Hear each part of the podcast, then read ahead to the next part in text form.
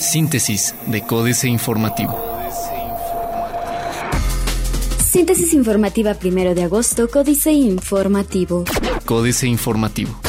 C5 podría iniciar operaciones en segundo semestre del 2017, señala Juan Marcos Granados. Las instalaciones físicas del C5 podrían iniciar operaciones en el segundo semestre de 2017, considerando que en próximos días arrancarán su construcción y prevén que les lleve alrededor de un año para concluir el tema de infraestructura, anunció Juan Marcos Granados Torres, secretario de Seguridad Ciudadana. En entrevista, explicó que la característica que distinguirá el C5 del C4 es que el nuevo centro de seguridad, además de tener conectividad con las corporaciones de los 18 municipios, se van a potenciar sus alcances, pues tendrá conectividad, enlace, coordinación y conexión con los estados vecinos para intercambiar información en tiempo real.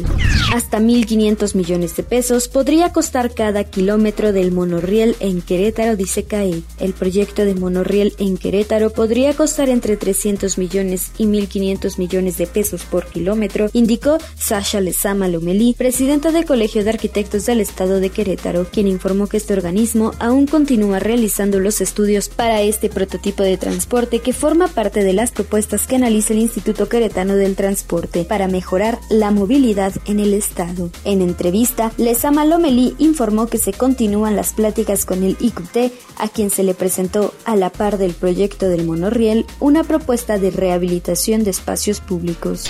Corredor Central se encuentra actualmente en la etapa del mapeo, dice municipio de Querétaro. El municipio de Querétaro informó que el proceso para conformar el Corredor Central, con el que se pretende entregar 21 municipios de la zona Bajío y sumar sus ventajas competitivas, avanza y actualmente se encuentra en la etapa de mapeo, la cual busca ubicar las ventajas de cada municipio respecto a su ubicación geográfica. Gildardo Gutiérrez Ment, secretario de Economía, Planeación Urbana y Ecología en el municipio de Querétaro, aseguró que el Corredor Central hoy es una realidad, ya que se ha cerrado la primera etapa con 14 municipios de los estados de Hidalgo, Estado de México, Querétaro, Michoacán, Guanajuato y Aguascalientes suscritos al proyecto.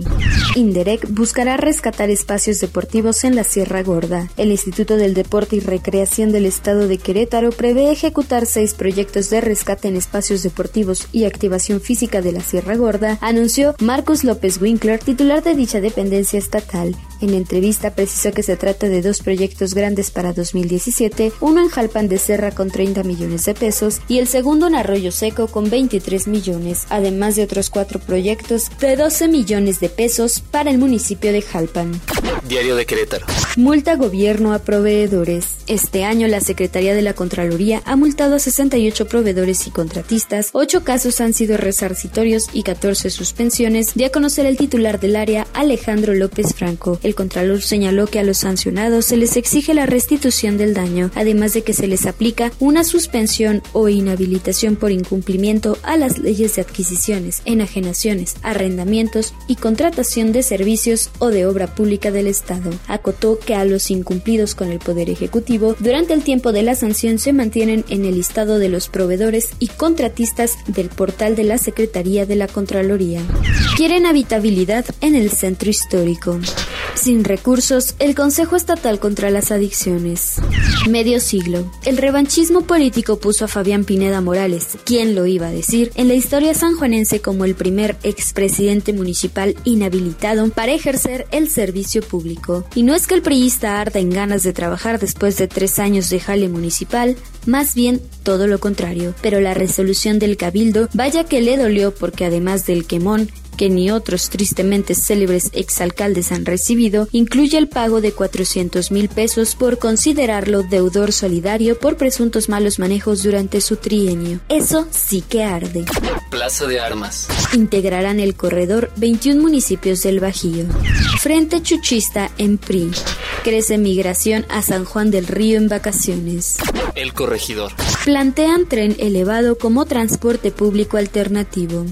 Se rebasan expectativas en generación de trabajo.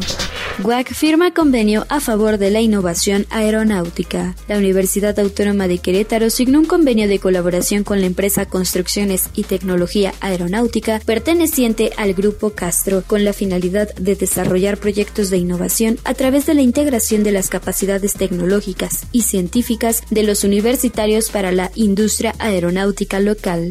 Agricultores comercializan 20% de su producción. Noticias. Positiva la temporada de lluvias en Querétaro, dice CNC. Busca la UAC opciones ante recorte presupuestal. La Universidad Autónoma de Querétaro busca generar alternativas para que el crecimiento de la institución no se vea mermado con el recorte presupuestal de casi 60% que recibió en programas de fortalecimiento a la calidad académica e infraestructura a fin de no detener proyectos de crecimiento en los municipios. Cambia Huimilpan, director de policía. La presidenta municipal de Huimilpan, Celia Durante Razas, llevó a cabo el relevo del director de Seguridad Pública, Tránsito y Protección Civil Municipal que venía desarrollando Fidel Ruiz Orozco por Jorge Inés Cruz Mendoza, quien ocupaba el cargo de subdirector de Seguridad Pública en el municipio de Pedro Escobedo. Lo anterior se llevó a cabo al interior de las instalaciones de la Dirección de Seguridad Pública Municipal y frente a los integrantes de la Corporación Policiaca de Huimilpan. Reforma.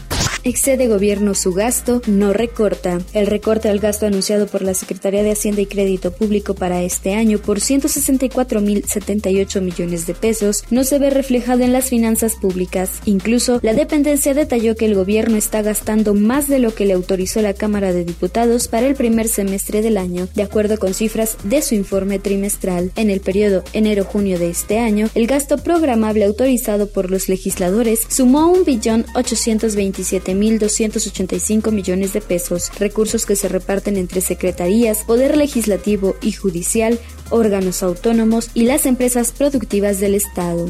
Opaca corrupción, avance aduanero. El Plan de Modernización Aduanera 2012-2018, en donde 40 de 53 proyectos están en marcha, queda opacado por la corrupción de quienes están involucrados en el despacho aduanero. En ciertas cuestiones, el país tiene un avance considerable, como la infraestructura que se ha colocado en los últimos años o la digitalización, pero en el factor humano aún hay fallas, explicó Leticia Herbert, presidente del Instituto Mexicano de Contadores Públicos. Derrocha petróleos mexicanos en obras sin fin. Evidencian jueces dudas en oralidad. Los jueces y magistrados federales no tienen del todo claro qué va a pasar con el nuevo sistema penal vigente en todo el país desde el 18 de junio. Transcripciones de dos congresos nacionales que reunieron en privado a más de 400 juzgadores en octubre de 2015 y junio de 2016 revelan dudas y falta de consensos en muchos temas relevantes. De acuerdo con los videos y relatorias de las ocho mesas de Tabate, no está claro si en los procedimientos abreviados en los que el acusado admite su culpa cruciales para el funcionamiento del sistema, puede dictarse una sentencia absolutoria si hay errores de la Fiscalía. La jornada. Sube 9.3% las importaciones de gasolinas entre enero y junio. Aumenta por segunda semana el riesgo país de México, llega a 218 puntos base.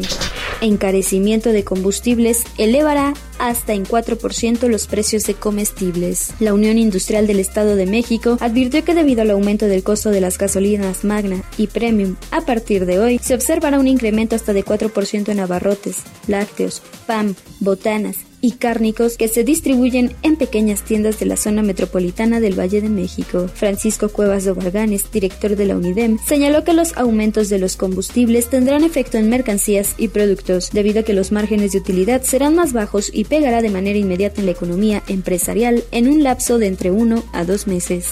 Reciente en 2.162 empresas baja en inversión extranjera directa. Excelsior. Se recauda 10.7% más de lo esperado.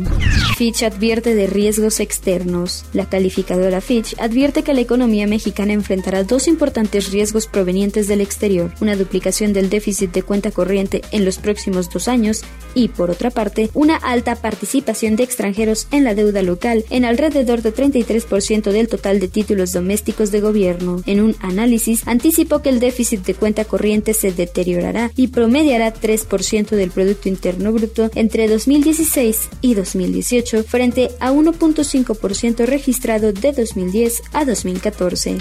Importación récord de gasolina. Casi 66% del combustible viene de afuera. La importación de gasolinas por parte de petróleos mexicanos alcanza ya cifras récord, mientras que en julio pasado la empresa solicitó 504.065 barriles diarios para abastecer la demanda nacional. Para agosto autorizó el pedido más grande en su historia de gasolinas extranjeras, 534.072 barriles diarios.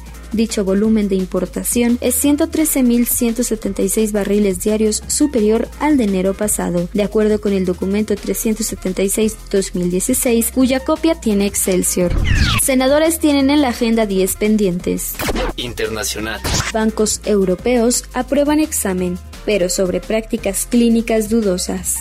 56% de venezolanos considera que diálogo con oposición debe priorizar economía.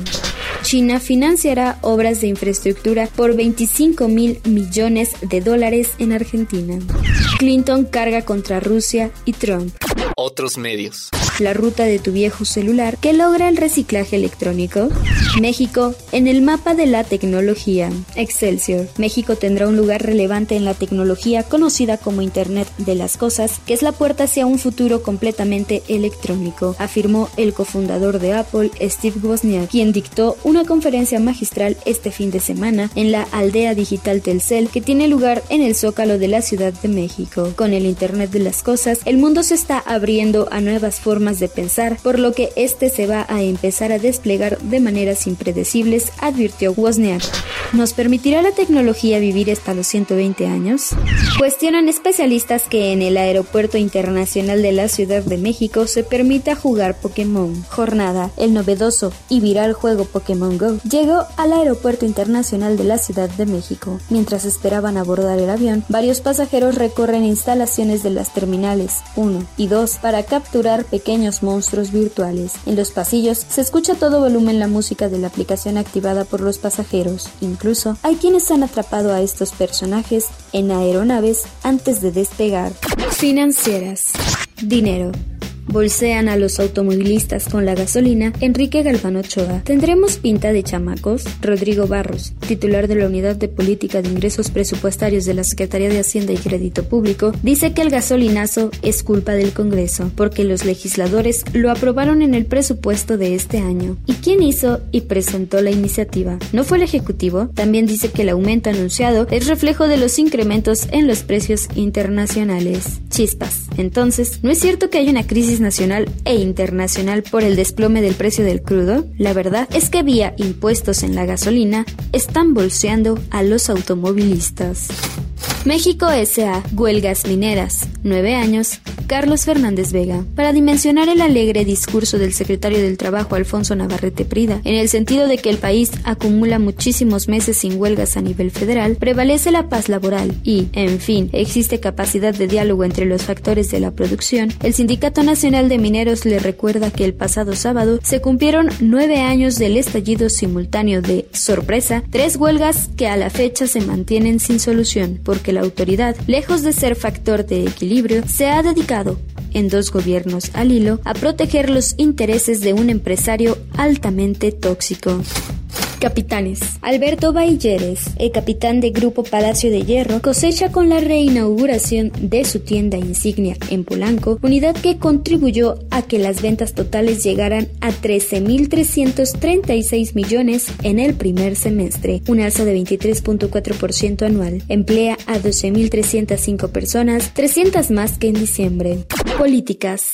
Crecimiento lento. Jaque mate, Sergio Sarmiento. Estados Unidos está creciendo menos de lo previsto en el segundo trimestre de 2016 tuvo una expansión trimestral anualizada de 1.2%, según cifras preliminares del Bureau of Economic Analysis. Si bien el monto es superior al 0.8% del primer trimestre, resulta bastante más pequeño que el 2.5% que los especialistas pronosticaban, de acuerdo con Financial Times 30 de julio de 2016.